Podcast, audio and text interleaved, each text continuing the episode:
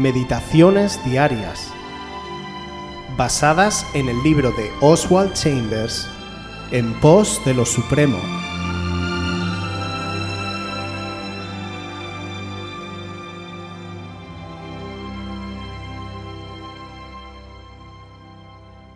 No mi voluntad, sino la tuya, oh Señor. Lucas 22, 42. Padre, si quieres, pasa de mí esta copa, pero no se haga mi voluntad, sino la tuya. ¿Estoy empeñado en seguir a Dios a mi manera? Nunca estamos libres de este lazo hasta que llegamos a la experiencia del bautismo de Espíritu Santo y fuego. La obstinación y la voluntad propia siempre herirán a Jesucristo. Quizás no hiera a ningún otro, pero hiere a su espíritu. Siempre que somos obstinados, voluntariosos y empeñados en nuestras propias ambiciones, estamos hiriendo a Jesús. Cada vez que afirmamos nuestros derechos e insistimos en hacer lo que nos hemos propuesto, estamos persiguiendo a Jesús. Cada vez que mantenemos nuestra dignidad, estamos afligiendo y apenando su espíritu sistemáticamente. Y cuando llegamos a comprender que es a Jesús a quien estamos persiguiendo, la revelación es de lo más humillante que pueda haber. Al darte la palabra de Dios, ¿es esta realmente viva en mí o es mi vida una mentira a las cosas que profeso enseñar? Puedo enseñar la santificación y sin embargo manifestar que el Espíritu de Jesús es consciente de una sola cosa, una perfecta unidad con el Padre, que me dice, como dice Mateo 11:29, aprended de mí, que soy manso y humilde de corazón. Todo lo que hago debería estar fundamentado sobre una perfecta unidad con Él, no sobre mi propia determinación de ser piadoso. Esto significará que fácilmente se aprovecharán de mí, que fácilmente llevaré la peor parte, que fácilmente seré puesto a un lado pero si me someto a ello por causa de Él, impido que Jesucristo sea perseguido. En el Evangelio de Lucas capítulo 24 versículos del 46 al 50, Jesús envía a sus discípulos a predicar el Evangelio por toda la tierra, pero previamente debían esperar en Jerusalén la venida del Espíritu Santo. Fueron 120 personas las que estaban esperando en el aposento alto, alabando al Señor y glorificándole por todas las cosas que habían vivido, su resurrección, su ascensión. Por fin entendían el motivo por el cual Jesús había venido a la tierra, y estaban llenos de gozo y alegría por ello. El día de Pentecostés, fiesta de los judíos, descendió sobre ellos el fuego del Espíritu Santo como representante de Dios en la tierra. Comenzó entonces un tiempo de gracia y de misericordia, la era del Espíritu Santo. ¿Qué diferencia tan grande hay entre esta experiencia de los discípulos y nuestra vida cuando comenzamos a vivir una vida cristiana a nuestra manera? Cuando hacemos esto, herimos el corazón de Jesús, porque Él tiene una voluntad perfecta que se debe cumplir en cada uno de nosotros. Los discípulos podrían haber empezado a predicar el Evangelio a su manera, pero en lugar de eso, esperaron la promesa que Jesús les había dado, y todos, incluyendo María, la Madre de Jesús, esperaron los días hasta que descendió el poder del Espíritu.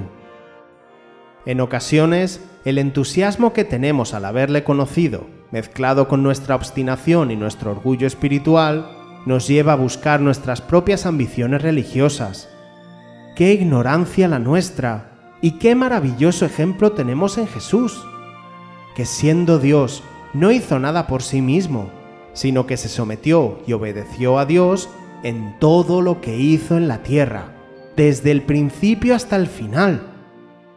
¿Cuánto más nosotros deberíamos de cuidar lo que hacemos? Podemos predicar perfectamente acerca de la santificación o acerca del sometimiento a Dios, pero si nuestra vida y nuestros hechos demuestran soberbia, orgullo espiritual, carnalidad en lo que enseñamos, seremos un pésimo testimonio de Jesús y más todavía, como dice Oswald, le estaremos hiriendo profundamente. Que nuestra vida, nuestra forma de hablar y nuestra administración demuestren que el Espíritu Santo está en nosotros.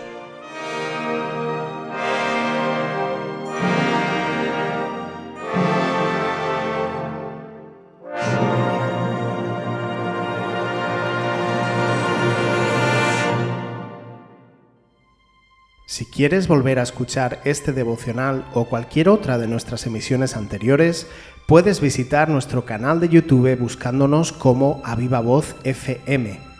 También puedes ponerte en contacto con nosotros a través de nuestra página web www.avivavoz.es o mandarnos un correo electrónico a la dirección contacta@avivavoz.es.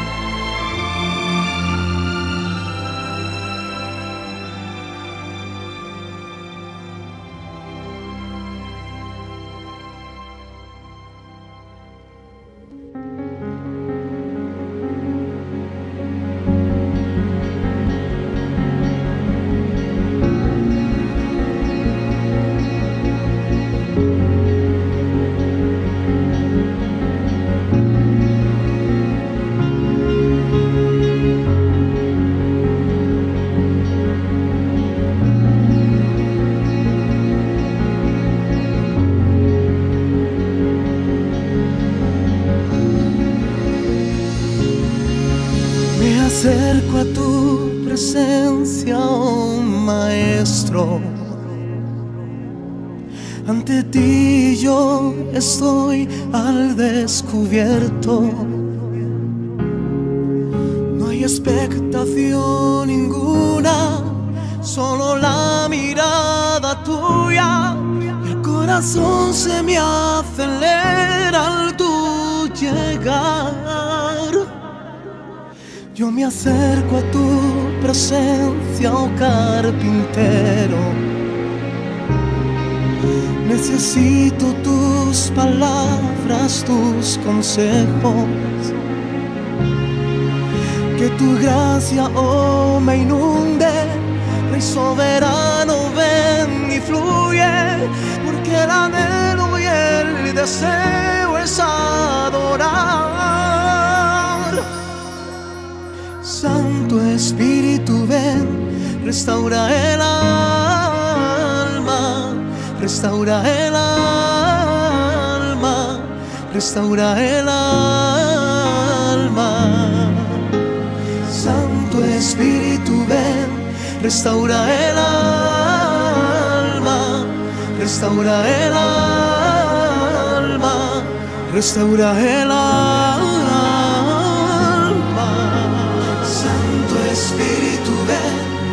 Restaura el alma, restaura el alma, restaura el.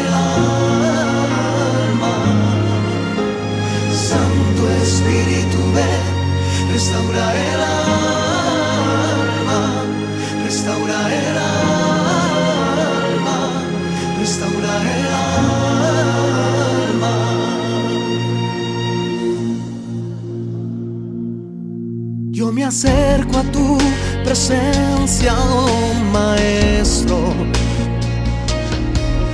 Ante ti yo estoy al descubierto. No hay expectación ninguna, solo la mirada tuya. El corazón se me acelera al tu llegar. Yo me acerco a tu presencia, oh carpintero. Oh, necesito tus palabras, tus consejos. Que tu gracia, oh,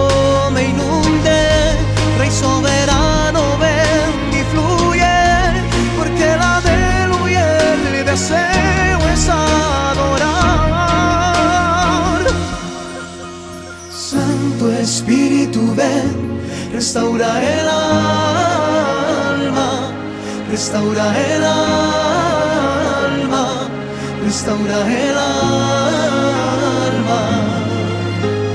Santo Espíritu, ven, restaura el alma, restaura el alma, restaura el alma.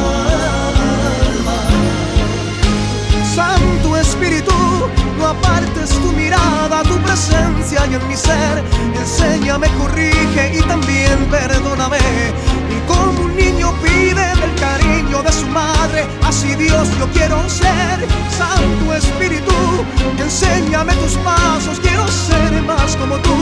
Quiero más de tu trato, pero ven, corrígeme. Vivir en tu presencia y que tu agua sacie mi ser. Santo Espíritu, restaura el alma, restaura el alma, restaura el alma. Santo Espíritu, ven, restaura el alma, restaura el alma, restaura el alma.